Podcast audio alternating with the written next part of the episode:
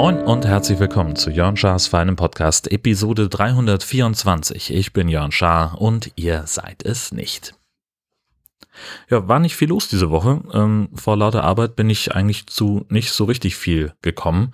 Ähm, kleines bisschen Golf äh, war drin und zwar äh, gerade gestern am 9. Oktober eine kleine Privatrunde mit Freunden in Krog Aspe. Das ist der Platz, auf dem ich ähm, eigentlich am Anfang ähm, meines ich will nicht, ich will nicht Golfkarriere sagen, aber äh, meiner ersten Gehversuche gemacht habe. Ja, wir hatten ja, ich hatte das schon mal erzählt, in, äh, im Kieler Golfclub Havichhorst äh, haben wir immer Driving Range gespielt und äh, dann waren wir später sehr viel in Krug Aspe, weil das eben ein öffentlicher Golfplatz ist. Da kann man zumindest auf dem Kurzplatz auch ohne Platzreife spielen. Und damals ging das auch noch, dass man ähm, ohne Platzreife über 18 Loch gehen konnte. Und das haben wir halt viel gemacht. Ich hatte das Gefühl, dass ich seit mindestens zehn Jahren nicht mehr da war. Stellt sich raus, es waren sechs.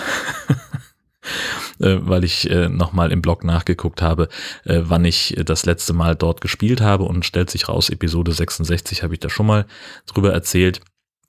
Ähm, also der Platz ist in einem eher schwierigen Zustand äh, und da hat sich auch in den letzten sechs Jahren nichts geändert. Äh, aber da geht es ja auch nicht drum, äh, sondern geht ja darum, dass man da äh, locker ein bisschen äh, rumklickern kann, ähm, ohne äh, große Hürden sozusagen. Und äh, das hat mich eben sehr gefreut, dass das möglich war, äh, dass ich äh, mit, äh, mit meinen Freunden äh, dort wieder spielen konnte und das hat einen ganz großen Spaß gemacht. Ähm, spielerisch war es von meiner Seite ganz okay. Ich muss einfach das Training vom letzten Mal noch weiter vertiefen, um auch wieder einfach geradere Bälle zu schlagen. Der Driver funktioniert dann doch noch nicht so zuverlässig. Das muss ich einfach üben. Und das ist jetzt, äh, vielleicht schaffe ich das heute nochmal, einfach eine kurze Trainingseinheit äh, auf dem heimischen Golfplatz einzulegen. Ähm, es gibt da so ein paar Übungen, die mir der Coach gezeigt hat, ähm, mit denen ich das vielleicht irgendwie in den Griff kriegen kann. Und eine neue Trainingseinheit werde ich ohnehin mal buchen. Äh, ich hatte in Kiel zu tun und da habe ich äh, vor einiger Zeit durch, mehr durch Zufall eigentlich äh, ein türkisches Café entdeckt, was schon einen großartigen Namen hatte, nämlich Grand Café Baklavan. Also Baklava so geschrieben, als wäre es ein französisches Wort. Und die haben halt irgendwie, weiß ich nicht, 15 verschiedene Sorten Baklava und noch äh, herzhafte Sachen und bieten auch Frühstück an und, und haben noch irgendwie Kuchen. Da habe ich mich gar nicht erst beigetraut. Ich habe das irgendwann mal vor ein paar Wochen äh, entdeckt. Das gibt's wohl schon eine ganze Weile aber ich bin halt auf der Ecke nie. Ähm, normalerweise fahre ich äh, immer auf den NDR-Parkplatz, äh, gehe zu meiner Schicht, setze mich danach ins Auto und fahre wieder zurück. Und jetzt musste ich also neulich mal in, äh, in ein Parkhaus fahren und ähm, da stellte sich raus, äh, also ich, da war dann so, ähm, ja, auf der Ecke vom, vom Eingang, da ist halt dieses äh, Café, das ich äh, da durch Zufall stehen sah bescheuerte Formulierung, egal. Äh, da bin ich also vorbeigegangen und ähm, es, äh, es hatte schon zu. Deswegen habe ich mir dann nur vorgenommen, irgendwann mal, äh, dass ich da dringend äh, essen müsste. Und jetzt hatte ich äh, dieser Tage ein bisschen äh, Zeit, ein bisschen viel äh, Luft eingeplant ich weiß gar nicht weswegen. Ich hatte noch irgendwas anderes wahrscheinlich.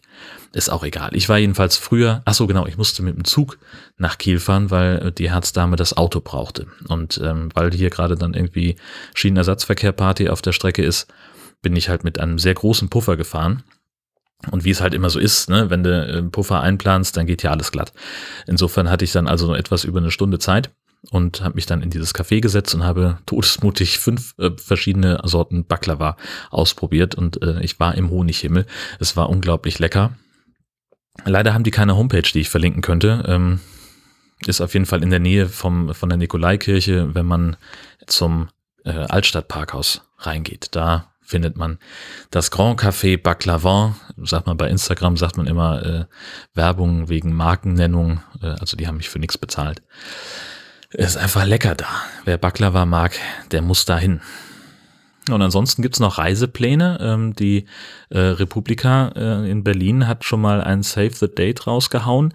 Äh, vom 8. bis 10. Juni ähm, 22 findet die Republika in Berlin statt. Mehr steht da noch nicht. Es klingt erstmal nach Präsenzveranstaltungen. Es, erfahrungsgemäß ist das ja in der Station in Berlin, da am Gleisdreieck. Sie wollen in der kommenden Woche dazu mehr veröffentlichen. Mal gucken. Ähm, also ich habe sicherheitshalber schon mal ein stornierbares Hotel in der Nähe gebucht. Ähm, da kann ich tatsächlich bis zum Tag der Anreise bis 18 Uhr kostenlos mein Zimmer stornieren. Das ist schon mal ganz gut, wenn da also irgendwas dazwischen kommen sollte, denn ich habe überhaupt keine Ahnung, ob ich da wirklich Zeit habe. Ähm, ich versuche das mal einzuplanen. Und wenn es klappt, ist schön. Äh, dann wird hier im Podcast auch irgendwas dazu passieren. Ähm, und wenn nicht, dann halt nicht. Also das ist halt leider so, wie es ist. Ich weiß jetzt erstmal, dass das stattfindet. Wenn es stattfindet, weiß ich, dass ich da eine Unterkunft haben werde. Und äh, nach dem Fahrplanwechsel werde ich mir auch schon ein Zugticket dazu ähm, besorgen. Das geht ja immer über den Jahreswechsel hinweg nicht. Und dann fehlt nur noch ein Ticket für die Veranstaltung. So, da kann also die Berlin-Bubble äh, sich schon mal darauf vorbereiten, ich werde da sein. Aber der Plan ist dann halt auch tatsächlich im Wesentlichen da zu sein und da ganz viel mitzunehmen von dem, was da passiert. Ich bin sehr gespannt, ähm, wie das ist. Also äh, möglicherweise muss ich mich langsam so ein bisschen wieder resozialisieren und an Massenveranstaltungen gewöhnen. Hatte ich ja erzählt, bei der Hus und Wind war mir das fast ein bisschen unangenehm, alles mit vielen Menschen. Ähm, neulich bei der äh, Caravan-Messe, äh, die wir im Camping-Caravan-Podcast besprochen haben, da war das schon ein bisschen entspannter. Da war halt aber auch mehr draußen. Da habe ich nicht so sehr ein Problem mit, mit ähm, Menschenmengen, äh, wobei es da auch echt eng war. Ähm, und jetzt bin ich mal gespannt, was dann äh, nächstes Jahr passiert äh, in der in der Station. Ich hoffe ja einfach mal, dass sie ähm, mindestens 3G zur Bedingung machen. Wenn es gut läuft, vielleicht sogar 2G. Da würde ich mich dann auf jeden Fall deutlich wohler fühlen mit. Aber möglicherweise ähm, muss, sind wir auch an einem Punkt in der Pandemie, wo ich dann doch für mich auch mal gucken muss, dass ich irgendwie ein bisschen mich wieder mehr öffne oder so. Das ähm, ich sage immer, ich bin so vorsichtig. Äh, ich will auch nicht unvorsichtig sein, aber vielleicht ist das jetzt tatsächlich soweit, dass im Wesentlichen es wieder an der Zeit ist, dass man das machen kann. Ich habe keine Ahnung. Und letztlich ähm, gehöre ich, glaube ich, zu der Gruppe von Leuten, die so reflektiert und, und so gut geschützt sind dadurch, äh, dass es vielleicht dann auch ähm, leichter fällt. Mal gucken. Ich habe keine Ahnung. Das muss ich dann sehen, wenn es soweit ist. Gut, ähm, es ist auch wieder soweit für 1000 Fragen. Aus einer Liste von 1000 Fragen, wie der Name schon sagt, die als PDF mal vorlag. Ich habe inzwischen gehört, dass der Link zu diesem PDF inzwischen kaputt ist. Ja, wer da Interesse hat, ähm, ich habe das hier noch vorliegen dann kann ich die Datei zur Verfügung stellen. Ja, also es geht im Wesentlichen um tausend Fragen, die man sich selber stellen kann, um sich selbst besser kennenzulernen. Und äh, einige davon kann ich sehr gut beantworten, andere gar nicht, weil ich äh, entweder nicht Teil der Zielgruppe bin oder die Fragen so pseudophilosophisch sind, dass man die eigentlich nicht beantworten kann. Ein gerüttelt Maß dieser Fragen sind auch einfach so privat, dass ich sage, das gehört nicht in den Podcast. So. Wie immer wähle ich das per Zufallsgenerator aus und äh, da habe ich äh, die Frage 373. Kannst du gut loslassen? So, äh, das, ja, das kommt immer sehr drauf an, worum es geht. Also äh, Heliumballons kann ich relativ gut loslassen, das funktioniert. Brückengeländer oder ähnliches, von denen ich mich abseilen soll, das kann ich gar nicht loslassen. Das haben wir auch schon in der Episode Schasen in Gefahren äh, gehört. Äh, Werde ich auch nochmal verlinken, wer das nochmal äh, nachhören möchte. Ja, und ansonsten, also loslassen im übertragenen Sinn, ähm, dass man sich nicht an irgendwas festklammert. Ich glaube, das geht ganz gut. Einfach deswegen, weil ich äh, im, beruflich bedingt sehr viel umgezogen bin und äh, ja, von Orten, von Menschen, von Dingen loslassen musste, die ich nicht mitnehmen konnte.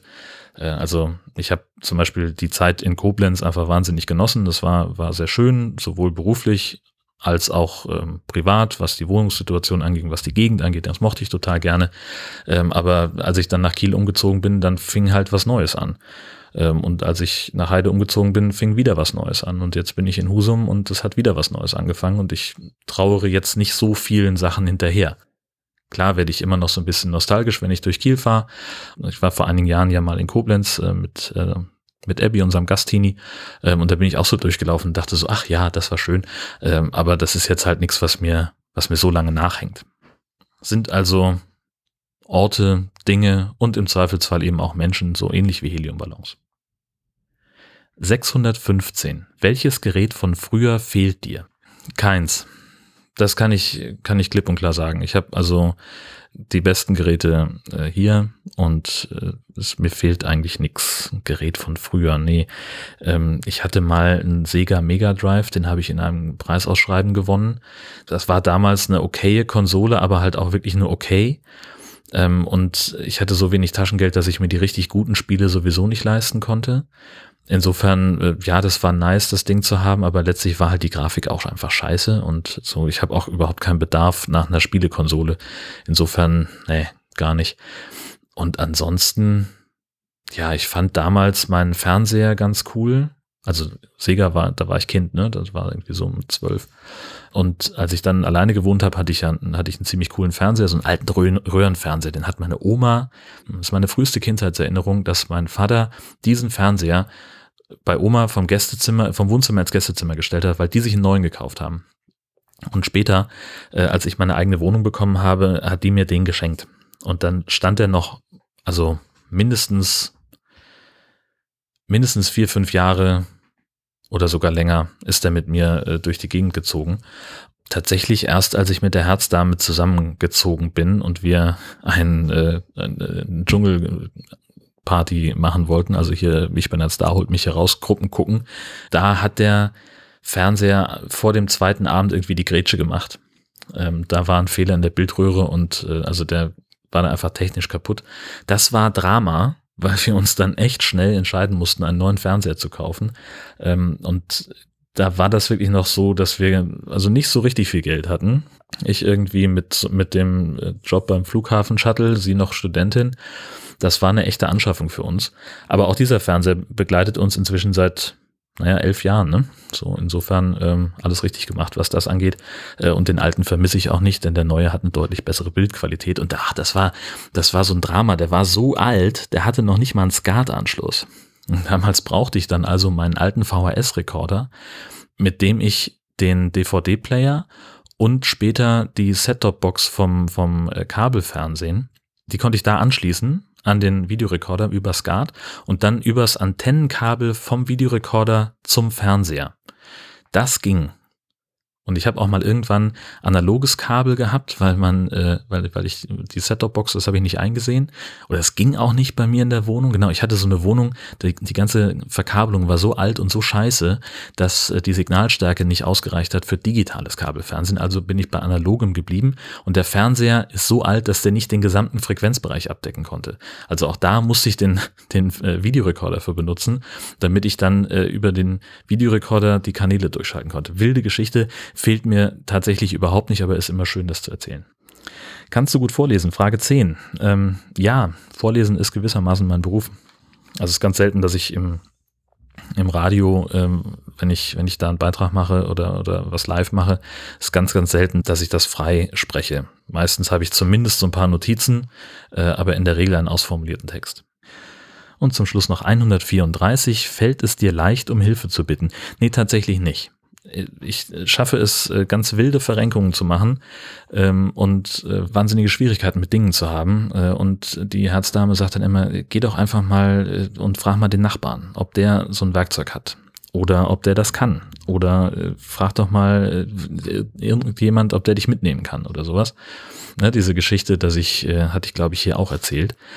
Oder ich habe es vielleicht auch nur bei Twitter ausgebreitet. Ich äh, hatte nach einer Busverbindung von Husum nach Heide gesucht und keine gefunden. Und die, die ich gefunden habe, die führte einmal quer durchs Land, über Schleswig und Eckernförde nach Rendsburg und dann mit dem Expressbus wäre ich äh, knappe fünf Stunden unterwegs gewesen. Ich habe also stundenlang versucht, irgendwelche Busverbindungen äh, zusammenzustückeln, mit denen ich irgendwie diesen Weg schaffen würde, ähm, in, in kürzerer Zeit. Äh, und die Herzdame sagte, frag doch mal einen Kollegen. Du hast doch Leute, die aus Nordfriesland oder überhaupt aus Nordrichtung nach Heide fahren. Vielleicht kann dich ja jemand mitnehmen.